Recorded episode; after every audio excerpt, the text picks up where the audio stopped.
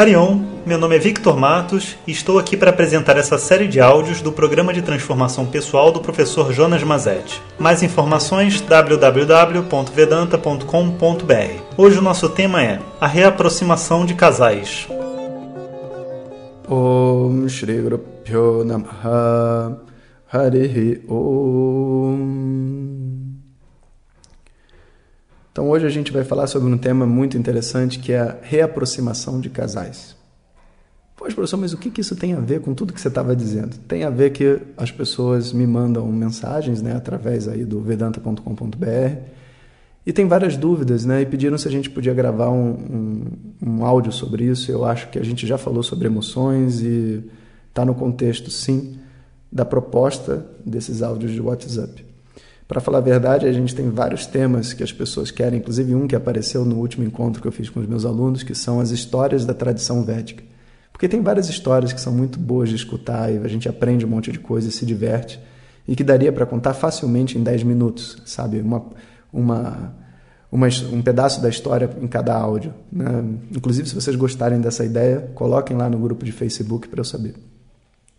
Então, falando sobre reaproximação de casais, né, esse é um tema muito na moda, até porque é, é, muito comum né, a gente ter a separação, a briga entre casais, aí depois eles se brigam, depois querem voltar, e aí se separa e depois volta, ou não se separa, mas não se separa oficialmente, mas se separa emocionalmente e quer se reconectar. Né?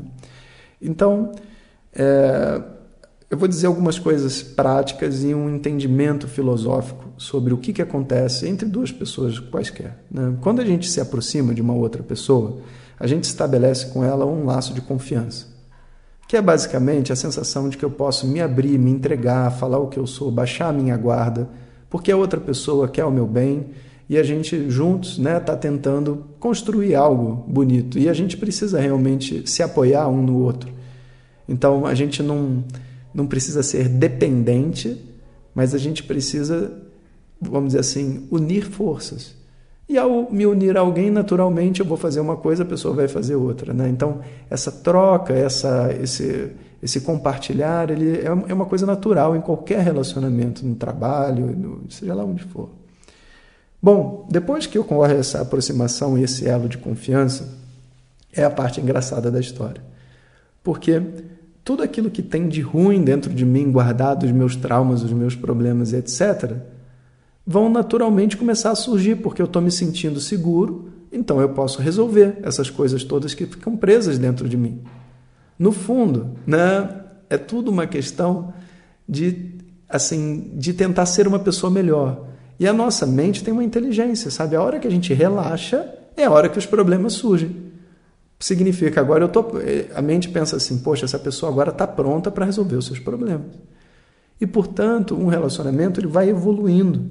Porque na medida que você vai se conectando cada vez mais, novos problemas internos surgem, coisas que não existiam antes. Então, é até muito comum os casais falarem assim: ah, você não era assim um para o outro, né? Você mudou. Todo mundo está mudando, meu querido. Essa é a proposta da vida: mudar, crescer, evoluir. E às vezes você, ah, mas você mudou para pior, na sua perspectiva. Eu não estou mudando para pior, eu estou mudando na mudança que ocorre dentro de mim. E talvez realmente, sei lá, para você seja pior em algum sentido, mas o que, que eu posso fazer? Não mudar? Eu não tenho essa opção, você também não tem, você também mudou. Então, essa ideia de que as pessoas são estáticas e que isso nos dá segurança não é verdade. Sabe, é falsa. A nossa segurança não vem com a outra pessoa porque ela não muda. Ela vem porque a gente consegue estabelecer um diálogo, a gente consegue estabelecer uma conexão com a outra que permite com que nenhuma mudança seja uma ameaça. Porque antes de mais nada, eu quero ser feliz e quero que a outra pessoa comigo também seja feliz. E portanto, sabe, eu não preciso ter medo de ouvir algo. Na verdade, eu até quero ouvir as coisas diferentes porque eu quero ter um relacionamento saudável. E ela também, ela quer ouvir sobre mim, porque ela quer ter um relacionamento bom. Se a gente estagna, que é o que muitas vezes acontece, ou seja, a gente cria uma imagem para nós mesmos e até para outra pessoa de que, sabe, a gente é isso aqui, uma pessoa assim, assim, assado e tal, blá, blá, depois de um determinado tempo, isso se volta contra a gente. Porque a gente não consegue sustentar um determinado comportamento, pensamento, emoções e bom humor, sabe, ao longo de, um, de uma vida inteira. Né? Então, a primeira coisa que eu preciso entender é que as pessoas mudam, elas evoluem e que quando eu me sinto seguro, eu coloco todo o lixo que está guardado dentro de mim para fora. Então a gente precisa ter muito respeito com a outra pessoa, porque ela no fundo vai ser o alvo de um monte de problema que existe dentro de mim. E algumas pessoas aí cometem um erro muito grave, que é achar que a outra pessoa existe para resolver os meus problemas emocionais, sabe? Do tipo assim, tô triste, me faz feliz. Calma aí, cara. Você tá com a outra pessoa para celebrar a sua felicidade, celebrar a vida. Você não tá com outra pessoa para fazer dela o seu psicólogo. E aí o que, que acontece depois de um tempo? Você não tem uma relação limpa. Você tem uma relação toda torta. Quando eu encontro com com o outro, muitas vezes eu tenho até já um peso, porque eu sei que ela vai vir me falar um monte de problema que ela está passando, que ele vai vir me falar de todas as coisas do trabalho. Mas o trabalho tem que ficar no trabalho, em casa é a casa. Se eu não conseguir entender o propósito dessa relação, e quando eu digo entender o propósito, não é tipo assim, entender só intelectualmente, é, é compreender em mim para que, que serve uma relação. Eu não consigo entender como me posicionar diante do outro. O outro não é uma lata de lixo. Para tudo de ruim que eu tiver, eu falar para ela, para ele. Não é assim. A, a outra pessoa é como se fosse uma flor. Ela precisa receber luz, carinho, amor. Eu também sou. E ela também vai me dar a mesma coisa. E a gente vai poder viver junto no jardim feliz. Essa é a visão. Eu quero um companheiro, uma companheira de vida que possa compartilhar as belezas dessa vida comigo. E é claro que vão ter momentos difíceis para mim, para ela, para todo mundo tem. Quando esses momentos chegarem, essas pessoas se apoiam, mas essa não é a função delas. Não é para isso que elas foram feitas, não é para isso que elas existem. Você pode esperar de um professor é, no colégio que ele te apoie emocionalmente? Olha, você pode até dizer assim: ah, eu estava triste, ele veio comigo e perguntou o que estava acontecendo, mas ele não é um psicólogo, eu não posso botar sobre ele esse peso de resolver minhas emoções. É esperado que ele seja gentil, que ele me acolha, mas não é esperado que ele faça esse papel. Né? Então, essa é a segunda coisa que a gente precisa saber sobre relacionamentos, sabe? Porque é o motivo de muitas brigas.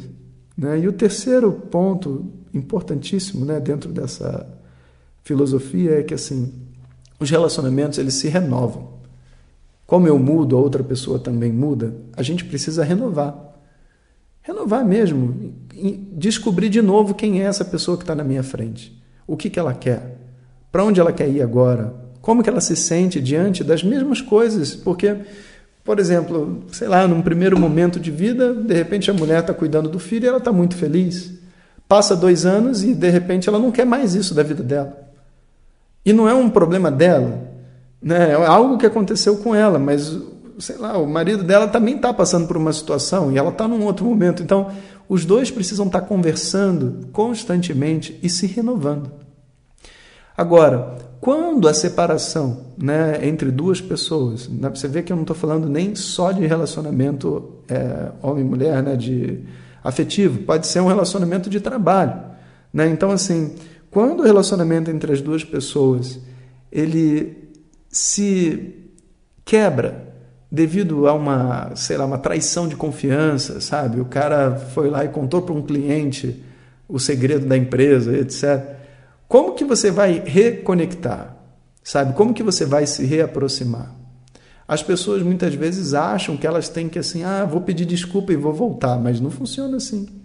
Você não tem como pedir desculpa. Se fosse numa empresa, uma coisa muito séria, a pessoa te manda embora na mesma hora, ou seja, acabou. Às vezes, um relacionamento, porque tem filhos, porque tem um monte de coisas, as pessoas tentam de alguma forma resolver. Tentam de alguma forma apaziguar, mas isso é um erro. Porque a hora que você tenta apaziguar um problema, fingir que ele não existe, falar que eu perdoo e está tudo bem, você, na verdade, não vive a dor que foi causada. É uma fuga. E a outra pessoa também ela não tem como, vamos dizer assim, sentir o mal que ela causou. Ela não tem como. E, naturalmente ela não tem como se redimir, não tem como construir uma pessoa diferente. É tão importante para uma pessoa que cometeu um erro ouvir a dor da pessoa vítima desse erro. É tão importante. Porque é ao ouvir a dor da pessoa que sofreu nas minhas mãos que eu vou ter força para da próxima vez fazer diferente, porque da primeira vez eu já não fiz de propósito, ninguém quer machucar ninguém. Da onde vai vir a minha força? Vai vir da minha conexão com todas as pessoas que eu errei. Então, a gente, antes de se reaproximar, a gente precisa, entre aspas, se separar de fato. A gente precisa ir até o fundo do poço do erro, das situações e dos problemas. Chegando lá no fundo, ouvindo a outra pessoa e tudo mais, existe então logo depois um período de luto. Independente se a gente está casado, está separado, vai acontecer. Se dependente se você está trabalhando no lugar, foi mandado embora ou não, vai ter um luto. O chefe não vai querer olhar na sua cara. A esposa, o marido vai estar tá de mau humor, não quer se relacionar com aquilo. E aí é o problema, porque as pessoas inseguras, carentes, ansiosas ficam pressionando a outra pessoa. E quanto mais você pressiona, maior fica o luto. Mais tempo você vai precisar de luto. Então, é um momento onde você precisa se afastar e sumir. Uma pessoa tem que sumir da frente da outra, dentro do que é possível. Porque às vezes, lógico, né, a família vive uma situação que você não tem como sumir. Mas você pode, por exemplo, em vez de trabalhar em casa, trabalhar fora. Você pode dormir em quartos separados. Você pode fazer um monte de coisa que dá a outra pessoa a liberdade, sabe, emocional de dizer eu não estou satisfeito com você. Esse luto, dependendo do que acontece, dura um mês, seis meses, um ano, até mais. Né? Pode durar, algumas coisas pode durar vários anos. Até, tipo assim, a pessoa mastigar aquela dor dentro dela. E nesse período, você também que está, se for o caso de você, está sentindo a dor, você precisa ter um certo respeito pelo outro também que está esperando, sabe? Você não pode chegar e toda vez que encontrar outra pessoa tratar ela mal. Você precisa dar a ela a sua dor, mostrar a ela. E aí, naturalmente, só tem duas coisas para acontecer. Se ao mostrar a dor para o outro, o outro ele se conectar empaticamente com você, ele vai até gostar de escutar a sua dor, porque ele não queria ver você sofrendo. E aquilo vai, na verdade, se nutrir de uma maneira onde a pessoa que errou se cura e a outra pessoa que, enfim, foi uma vítima, ela acaba é, se reequilibrando. E aí, ao longo desse tempo, quando passa o luto, né, naturalmente vindo da vítima, né, existe uma reaproximação. A pessoa que comete o erro, ela tem que sempre estar disponível, mas ela não pode tentar se aproximar, não pode exigir nada. A única coisa que ela pode fazer é ir embora. Se por acaso ela falar, olha, tá bom, não dá mais para mim nessa condição, então eu me vou. Então, a reaproximação exige a passagem por um luto. Depois que esse luto acontece, naturalmente, a vítima, né, a pessoa que sofreu, enfim, que decidiu que não quer mais estar junto, ou, o chefe que estava chateado, vai dizer assim: olha, vamos, vamos recomeçar a nossa relação. A gente vai ter um novo projeto aqui para frente. Você errou lá atrás. A gente já conversou muito sobre isso, já entendeu por que aconteceu. Eu estou vendo você aqui, estou vendo que você acredita nessa empresa e que não é por falta de opção. Então, é, vamos começar de novo mas eu vou pedir para você, tenha muita atenção, porque eu não quero ver de novo esse erro acontecendo. E a outra pessoa não vai reexplicar por que errou, porque já está estabelecido. Ela vai simplesmente falar sim, obrigado pela sua oportunidade, sabe?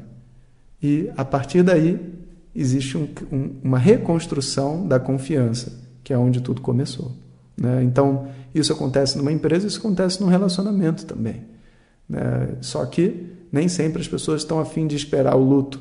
Nem sempre as pessoas têm coração para lidar com a outra pessoa que talvez não queira ficar comigo. Né? Então, cada casal e cada situação precisa perceber qual é o seu momento e o que, que faz sentido. Às vezes é melhor viver esse luto separado, totalmente separado.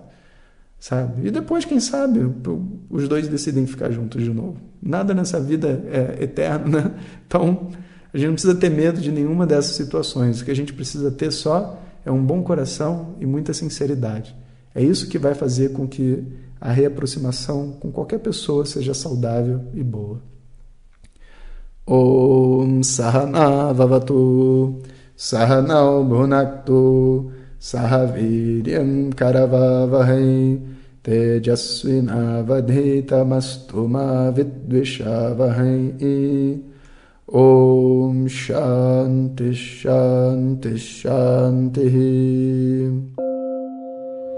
Obrigado a todos e fiquem ligados. Se você deseja receber diretamente nossas mensagens no seu WhatsApp, peça para quem te encaminhou este áudio para compartilhar o nosso contato e nos envie a mensagem Quero receber. Mais informações www.vedanta.com.br. Até o próximo áudio. Om Tat Sat.